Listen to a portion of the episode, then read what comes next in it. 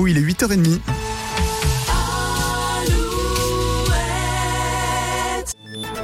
Alouette, les infos, Dimitri Coutan. Bonjour à tous, on commence avec le temps, des nuages, du vent et de la pluie aujourd'hui en Bretagne et en Loire-Atlantique.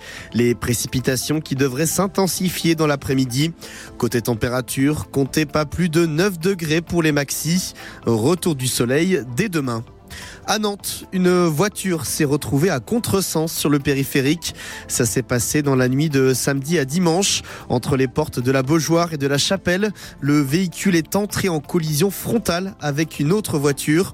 L'automobiliste qui roulait dans le bon sens est âgé de 24 ans. Il a notamment été blessé au niveau de la tête.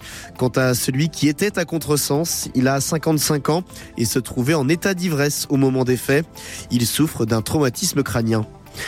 Au large de Piriac-sur-Mer, l'accès à l'île du Mai est désormais interdite jusqu'au 31 juillet. L'objectif étant de protéger les espèces d'oiseaux de la seule île de Loire-Atlantique.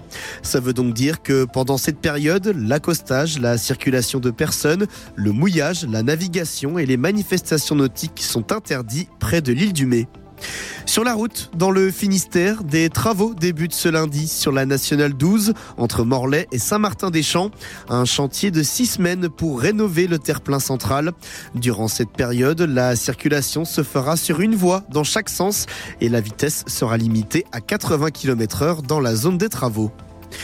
Dans l'actualité sportive, en foot, Brest toujours solide deuxième de Ligue 1 après sa victoire contre Le Havre hier.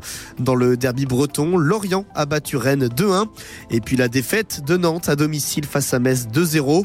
Au classement, les Canaries sont 14e, juste derrière Lorient 13e. Le Stade Rennais, lui, est 8e.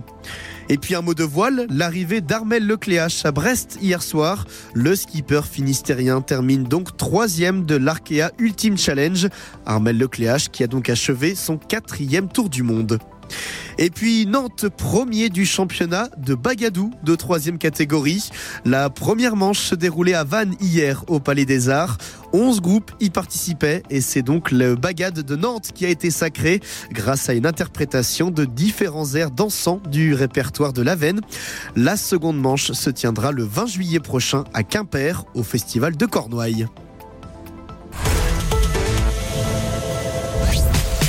Matin Alouette. 6h10.